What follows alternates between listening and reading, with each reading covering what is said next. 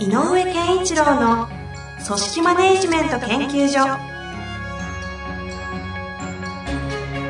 組織が一体となりゴールを達成する究極の快感。上場企業から中小企業まで延べ200社以上の支援を行った井上健一郎が組織人に関するあらゆる問題を分かりやすく解説します。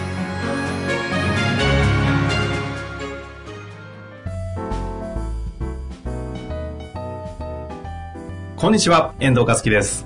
井上健一郎の組織マネジメント研究所。井上先生、本日もよろしくお願いいたします。よろしくお願いします。さあさあ、今日も質問来ておりますので、早速いきたいと思います。はいえー今回ですね、えー大企業の方からご質問ということだけがわかりますが、はいちょっと読んでみたいと思います。頭の良い若手、100%できるという確証がないと動き出しが遅い。はい。失敗するのが怖い、評価が下がる、実力が知れるなどの理由。失敗を恐れないチャレンジする風土を作るべきだが、とはいえ失敗したら評価に響く、大手企業の評価制度を変えることもできない。そのような環境の中で、どのように若手にチャレンジを促せばよいのか、力を出し切ってほしい。よろしくお願いいたします。はい。ということですね。この、えっ、と、最後の方にあった、あの、大手企業の評価制度変えられないのでっていうことは、えっ、と、この、えっ、と、す、失敗するとなんだ数字が下がってたんだけ？ど、えっ、と、そうですね。あの、数字が下がれば評価に響くというふうに書いてあるので、数字って、まあ、営業とか営業とかなんですかね。うんじゃあ、まあ、営業という前提でやると、数字が下がれば評価が下がる。まあ、これは、ある意味評価制度の一部の評価軸としては、まあ、しゃあないでしょううんということはありますね。はい。で、えーっと、数字ってどうやって作るのっていう話が、やっぱり若手育成のためには大事で、うんうん。えーっと、まあ、ルートセールスとかね、であれば、えーっと、ある意味、その、顧客との、うん、グリップを強くするとか、ある意味、こう、すごく明確でシンプルな、えーっと、ポイントがあったりするんだけど、はい。まあ、例えば飛び込み営業であるとか、それから、その、なんだろうかな、新規開拓をうんうするとか、それからマーケティングを回しながら、えー顧客を見つけてくるとかうんうんまあ、紹介もらいながらとかもそうですよね。うん、顧客を開拓しなきゃいけない。うんもしくは顧客が決まってるルートセールスでも、えーと、ルート先でのシェアを上げなきゃいけないとかうんうんうん。やっぱりこう、そんなようなところで言うと、提案力だとか、やっぱりこう、説得力だとか、いろんなものが必要になってくるんで、大事なんですけど、えっ、と、数字が下がるっていうのは、何かがそこに相手が、相手のお客様が、新規のお客様であろうが、既存のお客様の新しい商材に対する反応も含めて、えー魅力を感じないわけよね。うんうんうんうんうん。だから、数字が下がるということは、魅力を感じてもらえていないということが現状なので、うんそれがまず評価対象。であるということをちょっと言わなきゃいけない。うんつまり数字が下がったから評価が悪いんじゃなくて、評価が下がるってなぜっていう紐解きをしなきゃいけないのが前提ですね。はい、はい。で、とすると大事なのは失敗を恐れずっていうことに戻ってくると、うんうんうん。えっと、失敗の定義をちょっと一回ちゃんとしなきゃいけなくて、なるほど。失敗の定義。うん、ミス、連絡ミスとか、えっ、と、それから、えっ、と、手順のプロセスの不手際とか、ええええ。そういうのは失敗じゃないんだよね。はい、はい。あくまでもミス。うんうん。で、失敗を恐れずにチャレンジしろっていう、チャレンジがえー示してるんだけども、失敗を恐れずに何をやるかっていうのは、えっ、と、まさしく、仕事には答えがないってことだよね。正解がない。うんうんうん。だからお客様が魅力に感じるということの答えはないのよね。うん正解はない。一つじゃないし。で、正解らしきものを作るのが仕事なので、そこには、こうなんじゃないかっていうふうに仮説を立てるって工程があるわけよ。なるほど。だから、その、えっ、と、間違っちゃいけないって思ってるのは今の現代の、あの、若い世代の特徴なので、で特に正解は必ずあると思ってるのね。それは、やり方とかに対してやり方、具体的に。うんうんだから、やり方があるんならば教えてください。っていうのが今の人の多分気持ち。はい、はい。だって、あの、スマホでも、まあ答えがある世界に。だから、とにかく、正解があるなら教えてくれと。あの、回りくどくやりたくないと。で、それで失敗して怒られたくもないと。いうことなんで、えっ、と、正解がないんだっていうことがまず大前提として教えなきゃいけない強いことなのね。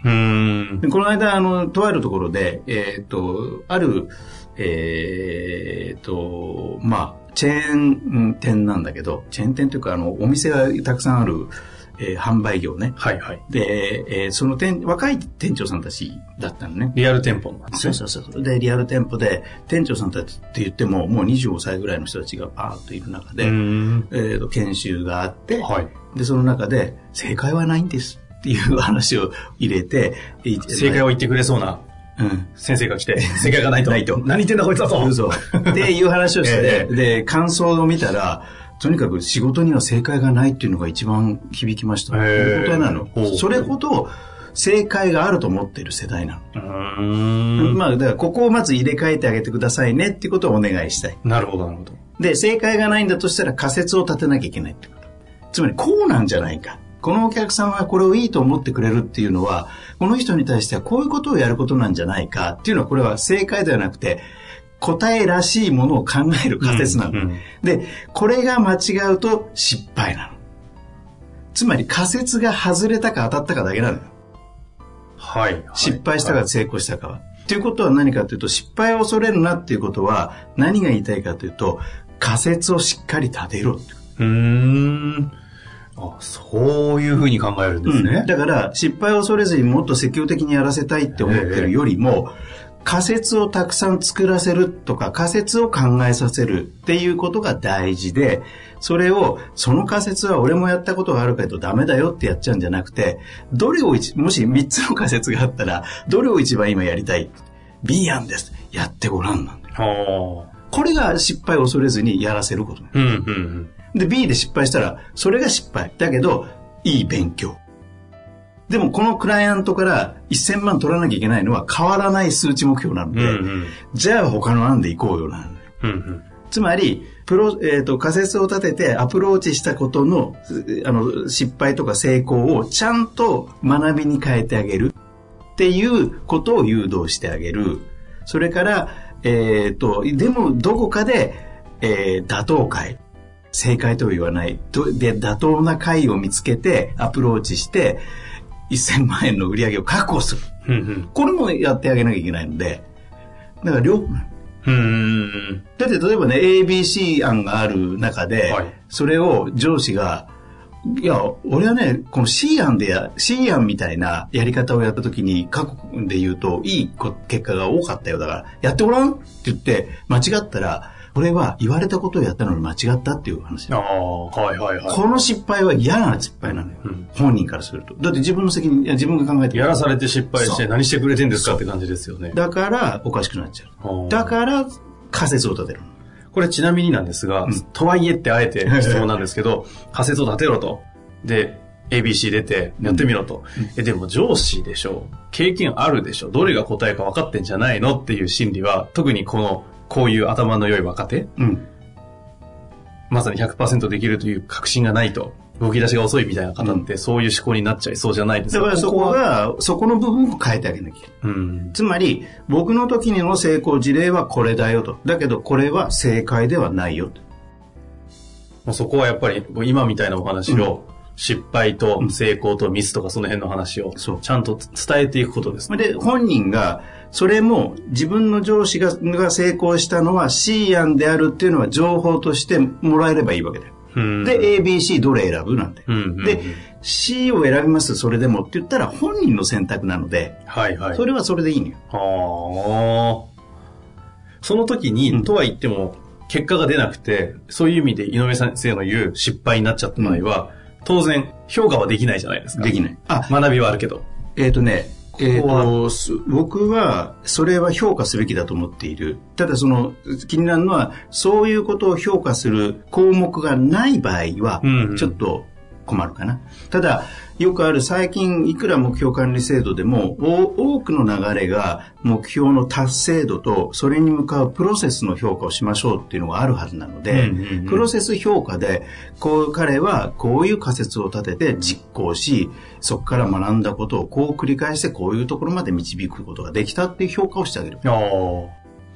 まあ一応ね、ここに大手企業の評価制度を変えることができないっていう前提でご質問があったので、うん。まあ、その項目がなかったり、どうなんですかねどうなの僕が思うには、最近の大手の評価制度の中のまあ主流に、目標管理と、あと、まあ、能力評価みたいなのがあるっていうのが多くだと思うのね。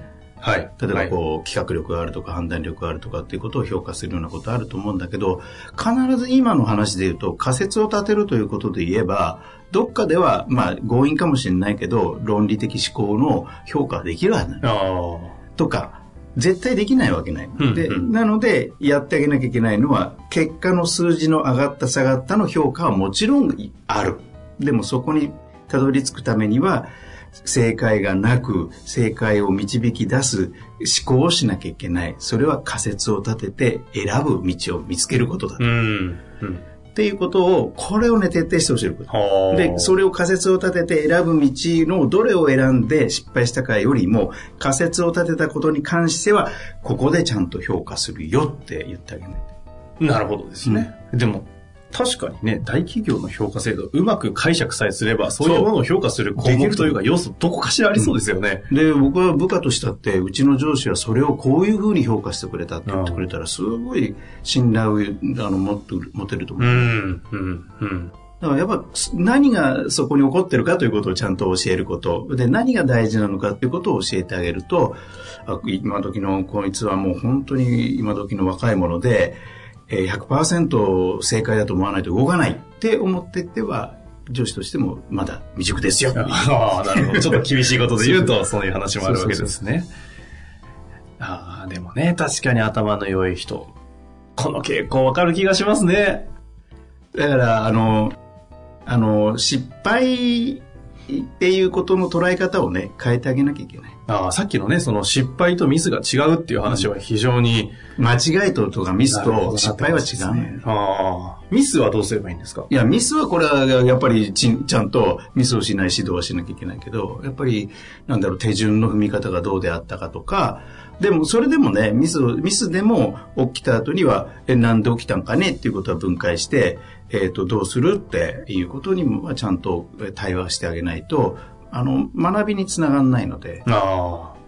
この頭の良い若手っていう表現ありますけど、うんその仕事をちゃんと、何かゴールを決め、仮説を決めて、うんゴールに対して仮説を決めて、どうにか帳尻合わせて結果出すということがある種仕事の要素あるじゃないですか。あるある。これができるのは本当の意味で頭を良いって言うべきな気もするんですけど、でもか、ポテンシャル感じるんじゃないのかな。ああ。なんかね、推察、あの、推測力とかがあるんだと思うのよう。ん、うん。情報の整理力とか。分析力とか。そう。で、100%動かないときに、なんで動かないのかなっていうと、だってこういうことが整ってないと無理じゃないですか、みたいなことを例えば言う。うん、うん。そうすると、なんでそこまで整えなきゃダメなんだと思いながらも、そこが分かるということに対して、あの頭の良さを感じるんだ。ああ。だから、できるはずなのね。よく井上先生がおっしゃる 4, 4個のはいはい考え方、型があるじゃないですか。うん現状、そして理想理想。で、課題があって、じゃあ解決策どうするのかと。これで言う頭がいいっていうのは比較的現状の把握力がすごいとかっていう感じああ、ですか？あるかもしれないね。うんうん。だから、課題設定ができないうんうん未成熟さが残っちゃってる。ああ。ただ、今というものを捉えるとめちゃくちゃ明確に整理してそうそう。いますよね。そういう方は部下だと逆に助かったりするんですけどね。うん、そう。で、あのー使えばいいしね。で、そういう人が、あの、現状分析ができてた上で、上司やに、先輩に求めるのは、課題と具体策はじゃあ何ですかって逆に聞いてるんで。だああ、はいはい。からそれを仮説っていうのは課題を見つけることだから。うんうんうんうん。ということですね。いや、もう非常に、また今回もシンプルにというか分かりやすくご説明いただきましたよね。評価制度としては、その数字というのを上げるということは一つ評価あるけども、そうじゃないそのプロセスだったり仮説に対して、実際に行動してみて、そこから失敗しようが成功しようが学びを作っていくということも一つ評価の別の軸であるという前提でやっていこうと。で無理やりでもどっかの項目で評価してあげてくださいって書いてなるほど。いや、ぜひね、この質問を受けて、また何かありましたら、質問お待ちしておりますので、ぜひ行かせていただきたいと思います。実はこの方、CKP 経大学のマネジメント編、井上先生の講義を聞いての質問なので、はい今度ね、また直接、はいあの時、そうですね答えていただいてありがとうございましたという話もあるかもしれませんので、はい楽しみにしております。というわけで、井上先生、本日もありがとうございましたあり。がとうございました。